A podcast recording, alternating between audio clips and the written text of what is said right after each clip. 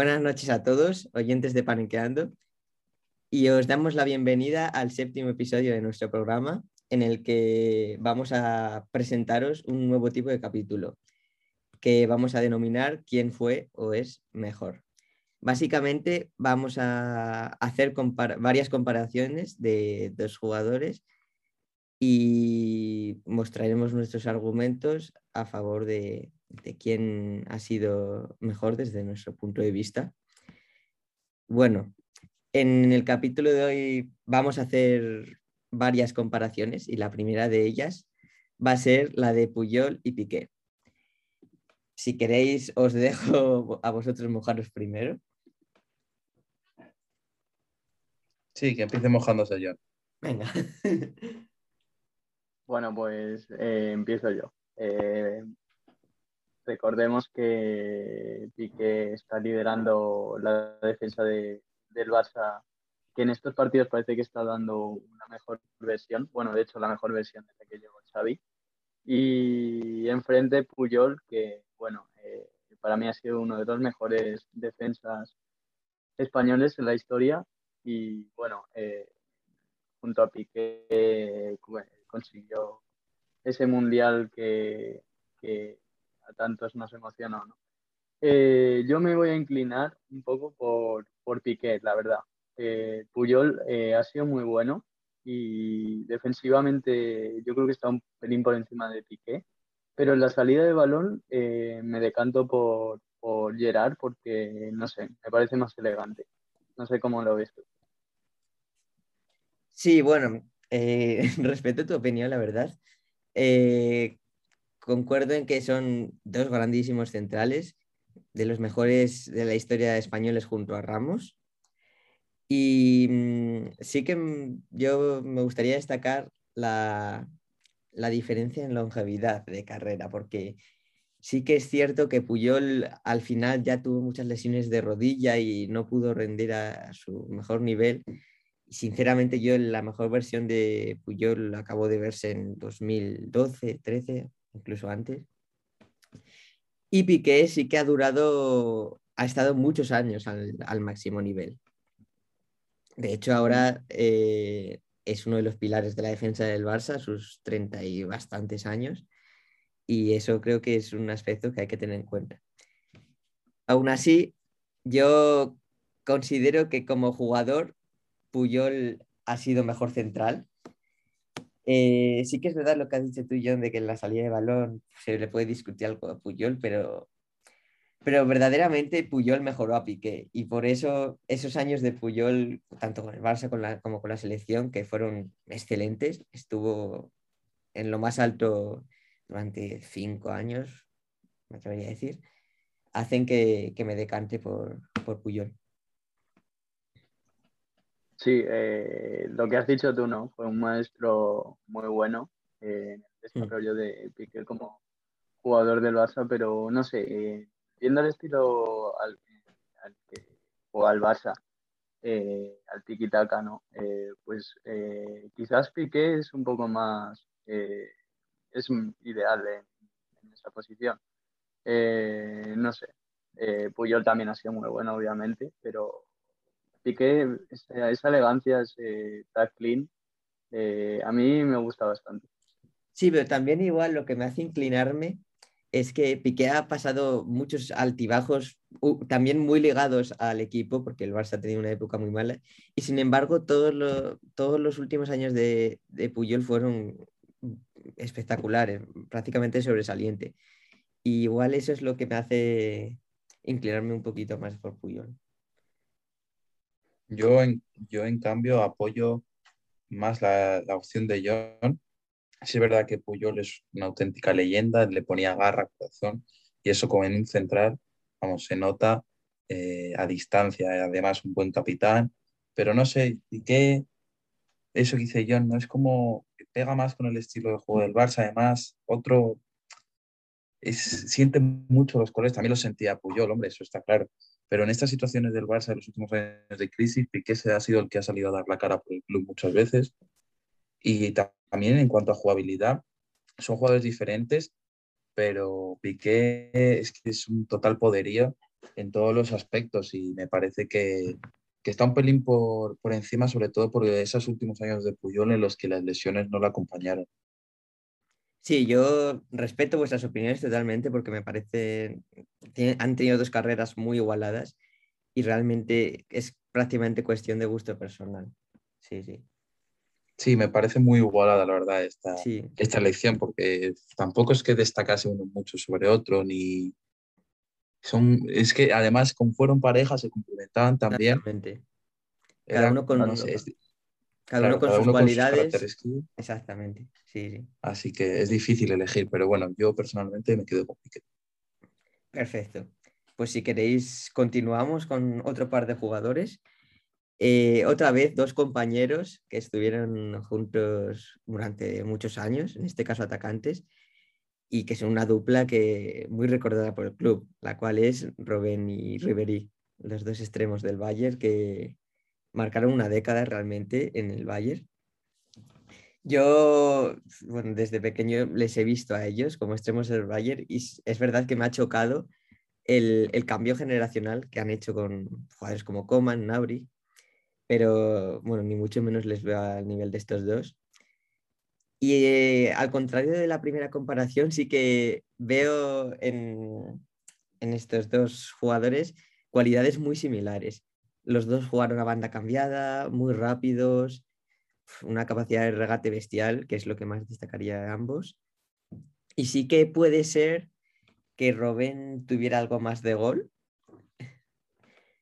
Eh, y bueno, yo la verdad es que tengo muchas dudas en esta comparación pero sí que a nivel internacional, si tuviera que decir quién ha sido más relevante en su, en su puesto, más influyente, pues me quedo con Robin, porque ese carisma, esa jugada que siempre hacía él, la banda cambiada, el tiro al palo largo, no sé, yo me cuesta ver un extremo derecho de esta década a un nivel más alto que Robin.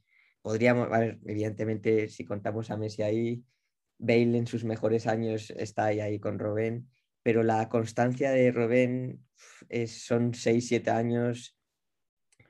La Champions que consiguió, que, que, podían haber sido más de una. Me, quedo con Robben, con el calvito. Sí, eh, bueno, es un duelo cara a cara muy bonito. Eh, además de por el morbo de que fueron rivales, por sus cualidades también tan parecidas que has comentado, ¿no? Eh, a mí ese Bayern me enamoró, la verdad.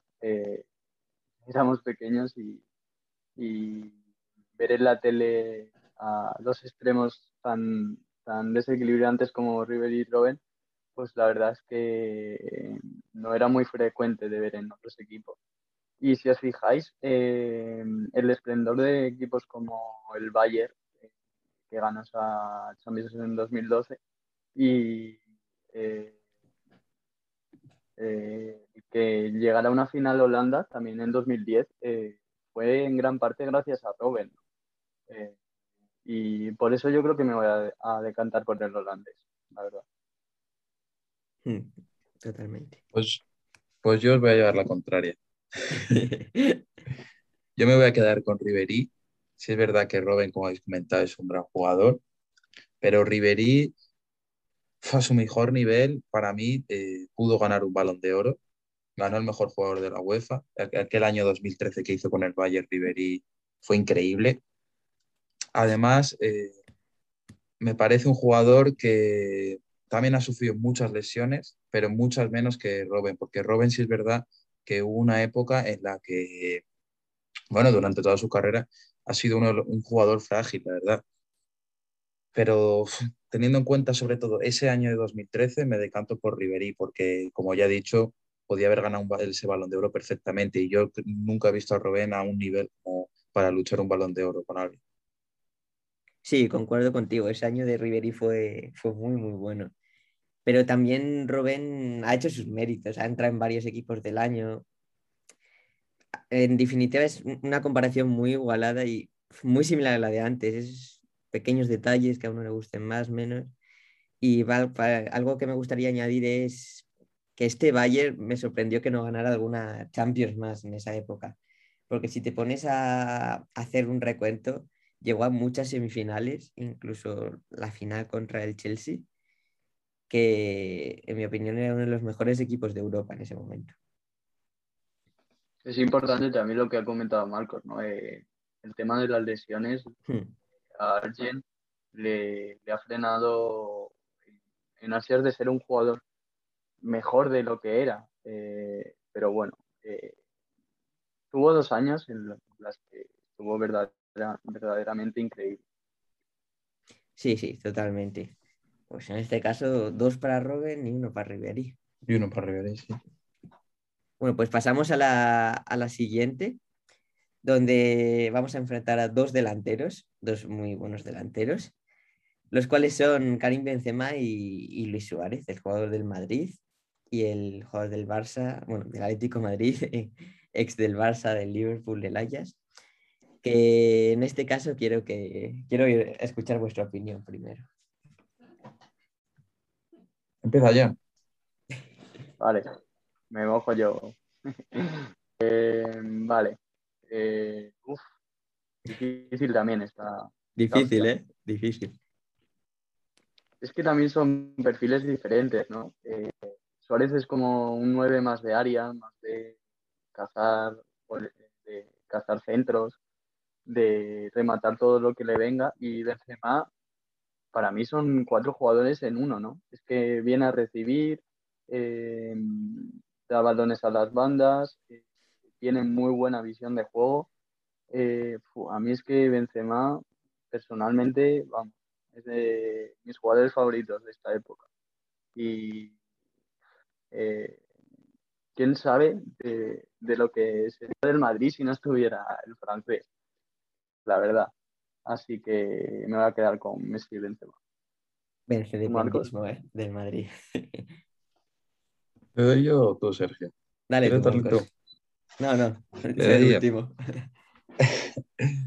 a ver, yo eh, concuerdo mucho con John con que Benzema es un jugador que no solo te aporta gol, que en los últimos años se ha estado viendo que aporta ese gol. Por ejemplo, a mí me pareció una pieza muy importante en aquella BBC que consiguió ganar tantas Champions, en aquel Madrid, porque era el que apoyaba a los, eh, mediocampos, a los mediocampistas, y era un poco el que daba salida a los balones para arriba, pero me decanto por Luis Suárez. O sea, un delantero total que te mete los goles como quiera, y para mí posiblemente pueda competir con los mejores delanteros de la historia porque por su época en el Liverpool, sus primeros años en el Barça, incluso sus últimos años en el Barça también, era un jugador que metía todo lo que podía y en cuanto pisaba área eh, había una alta probabilidad de que acabase en gol.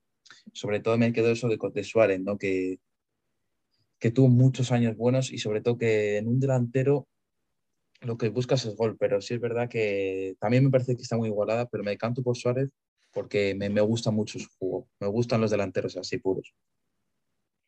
Bueno, yo para terminar esto eh, voy a compartir la opinión con Marcos y me voy a quedar con Suárez. Indudablemente, eh, Benzema me parece un jugador técnicamente superior a Suárez, no hace falta ser un experto en fútbol, y además, si le añades las últimas temporadas donde ha destacado como un goleador, pues dices, uff, está muy igualada la cosa, pero hay que tener memoria y hay que volver atrás, donde Benzema tuvo años realmente malos, donde se le criticó mucho, eh, donde Higuaín le compitió la posición, tres, cuatro años, no lo olvidemos, con Mourinho. Y eso, que Benzema realmente ha explotado a un, a una edad bastante más tardía que la de Suárez. Que, digamos que su prime lo ha alcanzado, digamos, desde la marcha de Cristiano. Sí, me atrevería a decir eso. Y sin embargo, Suárez ha, sido muy constante todas las temporadas, muy constante. Y bueno, ya en el Barça lo de Suárez ha sido brutal, con dos botas de oro, siendo de los máximos goleadores del equipo. Y al igual que ha dicho Marcos, me parece el mejor delantero de la historia del Barça. Eso es sin duda, vamos, por influencia, seguro, y por estadísticas igual, porque pocos jugadores superan a Suárez. Y anda ahí compitiendo entre, entre los mejores de la historia. Y es por eso que la, regularidad de Suárez, el, hecho de, de, hacer tantos goles por temporada, que lo, lo, ignoramos muchas veces, pero es una barbaridad pasar los 40 goles. Son las razones por las que creo que Benzema está, digo, Suárez está un, un escalón por encima. Lo que ha dicho Marcos era un auténtico peligro dentro del área. Era gol prácticamente seguro, cualquier balón, tanto en el Barça como en el Liverpool. Yo sobre todo lo que quiero destacar que ha dicho Sergio, que sí es verdad que esos años en los que Benzema no, al inicio no brillaba, cuando era más joven, como has dicho, Higuaín, es que Higuaín también en esos años estaba a un nivel altísimo en el Madrid. Y sobre todo, si tuviese que quedarme en cómputo, a lo mejor en carrera, pues Suárez está un pelín, pero está muy igualado porque Benzema también ha ganado eh, muchísimos galardones, muchísimos trofeos, pero a lo mejor a nivel ese goleador de conseguir botas de oro, sí es verdad que Benzema aporta más juego, eh, Suárez aporta más goles, pero me decanto sobre todo por un, momento prime de cada uno donde me parece que el prime de Suárez está por encima muy poco del prime de Benzema. Sí, ahí lo has explicado perfecto, la verdad parece que ahora estamos viendo a un Suárez mucho más lento por la edad, que no interviene tanto en el juego, pero es que el Suárez de Luis Enrique era una auténtica barbaridad. Te, presionaba todo el partido, no paraba de hacer desmarques, incluso combinaba bastante bien. Y bueno, ya los goles no hace falta mencionarlo, porque ya sabemos todos quién es Luis Suárez. Pues bueno, en este caso gana Luis Suárez la verdad es que no ha habido unanimidad en ninguna hasta ahora, comparaciones muy, muy igualadas. Y si queréis, continuamos con, la siguiente, que son otra vez dos delanteros muy buenos, muy buenos. Eh, los dos ya bastante mayores, que ya están acabando sus carreras, pero que han dado un nivel increíble durante estas dos últimas décadas. Debería decir que uno en esta última, los cuales son Ibrahimovic y, Robert Lewandowski. Si queréis en esta empiezo yo, si no os importa. Dale, dale. Bueno, si eh, voy a empezar hablando de Lewandowski, que bueno, ya casi nos olvidamos de los pichichis que llevan la Bundesliga, porque es un espectáculo. Todos los años 30, más de 30, 40 goles, un jugador que ha mantenido la forma muy bien y es lo que realmente creo que le ha permitido estar entre los mejores y, bueno, llegar a, ganar ese balón de oro que, que no se celebró, pero que, vamos, todos sabemos que era de Lewandowski, incluso por competir por el de este año. Y en definitiva, bueno, un delantero, un delantero de área que además combina espectacularmente, muy trabajador y cuya faceta principal, al igual que, he dicho antes de Suárez, son los goles. Te mete goles de todo tipo, de, cabeza, con las dos piernas, eh, eh, balones procedentes de centros, incluso tira bien las faltas. Uno de los delanteros más completos, sin duda. La palabra para mí de Lewandowski es completo. Maneja muchas facetas. Rápido, eh, buen tiro, buen pase, bastante bien, físico. Y en cuanto a Ibrahimovic, creo que es un jugador que, no ha llegado a dar todo lo que podía haber dado. Y aún así es evidentemente uno de los mejores de antes de, este siglo, se podría hablar, porque eh, compitió también entre los 2000 y el 2010, a diferencia de Lewandowski, que, cuya, cuya carrera se ha marcado más estos 10 últimos años.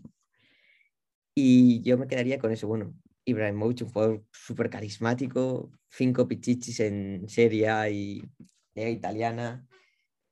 al igual que Lewandowski, sigue compitiendo a una edad muy, muy tardía, lo cual es bastante raro de ver. Ha mantenido muy bien el estado de forma. Y que sí que me atrevería a decir que en, su prime ha sido mejor que Lewandowski. Pero sin embargo, me voy a decantar por, por Robert debido a, su regularidad y, y, a, los títulos que ha ganado realmente. Ha, participado en casi todos los títulos del Bayern, siendo clave, lo cual es muy importante, siendo clave en todos ellos. Y como he dicho, como, como delantero me parece más completo, más completo Lewandowski. Si tuviera que quedarme con uno de los dos para mi equipo, elegiría a Lewandowski. Bueno, ahora hablar vosotros, que ya da mucho la chapa. Bueno, eh, realmente lo has resumido muy bien, ¿no? Eh, hay poco más que decir. Lewandowski eh, ha sido un pedazo de nueve.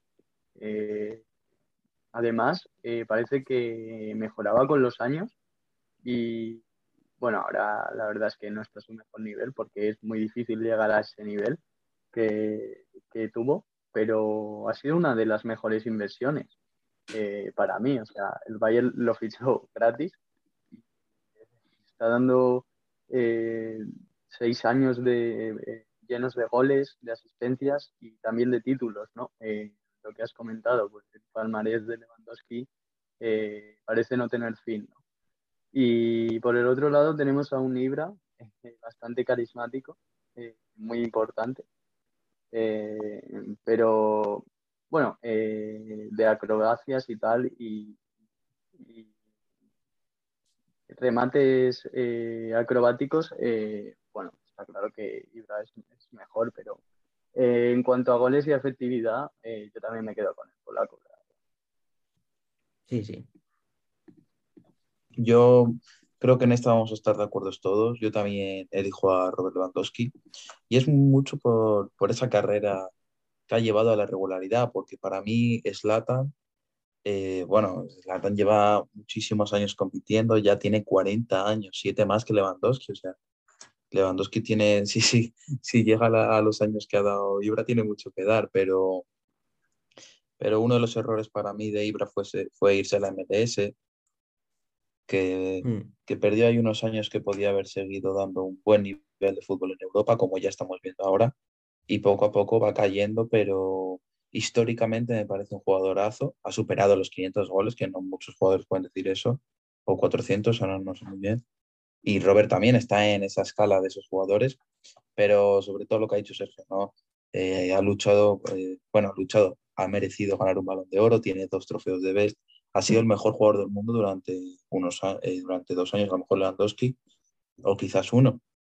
Entonces, me parece que Lewandowski, por, por esa regularidad en su trayectoria, se merece estar un escalón por encima de, de Zlatan Ibrahimovic. Sí, comparto todos vuestros argumentos, yo también. Y algo también que me gustaría añadir, que creo que estancó a Ibrahimovic, es el, el pasar tantos años en la Liga igual, porque al fin y al cabo es una liga de las ligas más, de las cinco grandes, mi opinión, la peor. Y a pesar de que la Bundesliga tampoco es la mejor, sí que la veo un puntito por encima. Y es por eso por lo que creo que perdió mucho prestigio en, esos años que pasó allí, aunque ganara Pichichis y tal, no. Creo que le, hizo bajar un escalón respecto a, a donde estaba. Sin embargo, si hubiera rendido más en la Serie o incluso si hubiera cojado mejor en el Barcelona, lo colocaría algo más alto. Y hablando del Barcelona, sí que creo que, que Ibrahimovic es un jugador muy específico, que no eh, encaja en todos los equipos. Creo que tiene que ser, por decirlo así, la estrella. Y sin embargo, Lewandowski, pongas, le pongas donde le pongas, te va a hacer goles. No sé si, si compartís esto vosotros también. Sí, sí, estoy de acuerdo lo que has dicho, la verdad, porque Ibrahimovic es que tiene un ego altísimo y si no es la estrella del equipo, puede que genere conflicto y sobre todo lo de estancarse en el PSG es correcto. Ya lo hemos visto en otros jugadores como Neymar o, o quién sabe si Mbappé decide renovar, si se puede estancar, porque al fin y al cabo es una liga en la que si se lo toma en serio el PSG, compiten ellos solos. Hmm, en el Bayern pasa igual, pero pero no el mismo carácter, porque sí es verdad que en Champions siempre acaban llegando lejos. Sí. Porque el, el equipo parisino con Slatan no es que llegase muy lejos en rondas eliminatorias de Champions. Sí, sí, incluso históricamente el Bayern representa más que el, que el PSG. Y bueno, yo os dejo presentar la siguiente comparación. Vale, pues yo preséntala tú, que tienes ganas. Te vemos con ganas, John. Bueno, pues cerramos, este capítulo de comparaciones históricas y también actuales con Modric e Iniesta. un tema que a Sergio igual le saca de sus casillas. Sergio, explícate. Bueno, yo, lo primero creo que esta comparación no merece ser valorada. Me parece que, el nivel de Iniesta está unos escalones, bueno, unos, unos cuantos bastante por encima de Modric. Y bueno, mis razones son es que prácticamente todas las facetas del juego me parece superior Iniesta.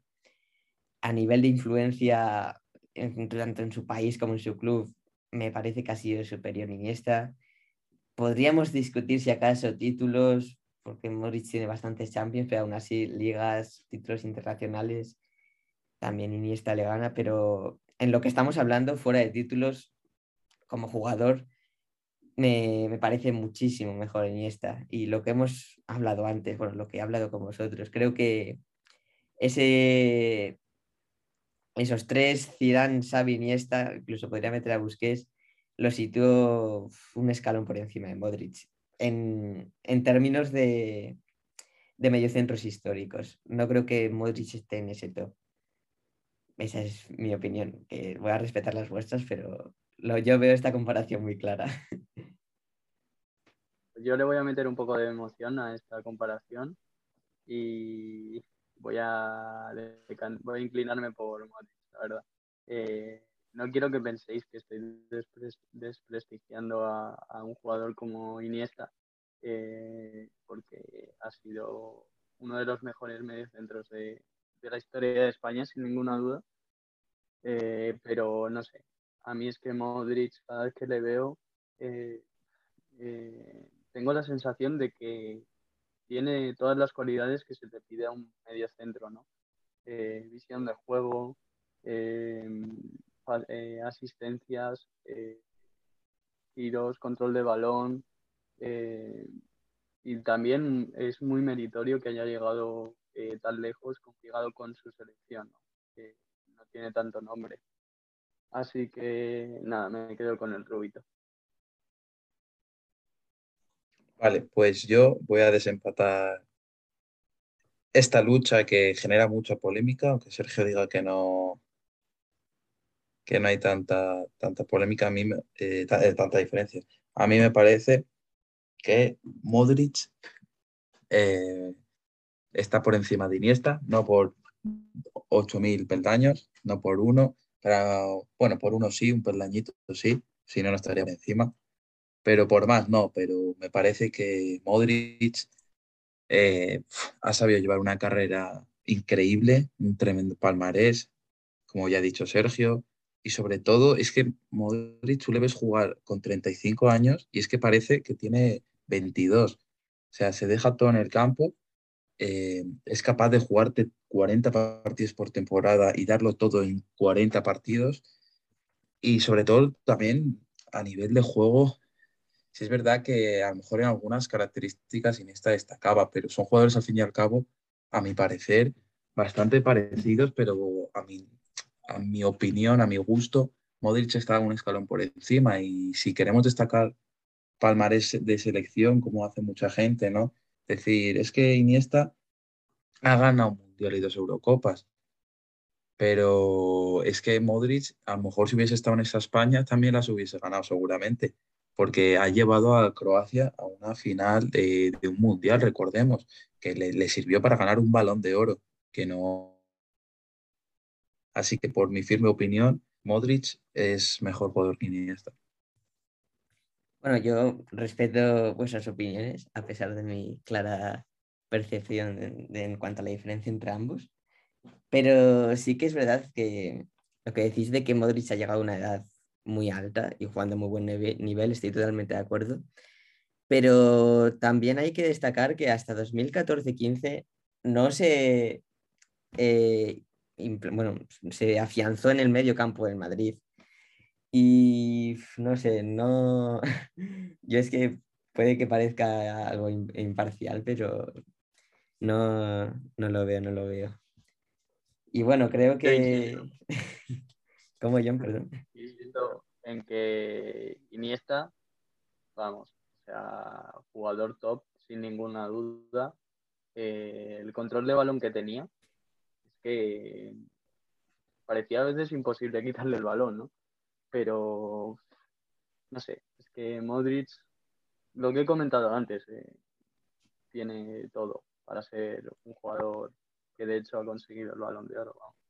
Y es que como tú dices, los atributos que necesita un mediocentro, yo los veo en todos en Iniesta algo superiores a, no mucho más, evidentemente, porque Modric es un jugadorazo y en ningún momento lo estoy infravalorando, aunque pueda parecer que sí, pero los veo superiores en, en Iniesta esas, esas cualidades.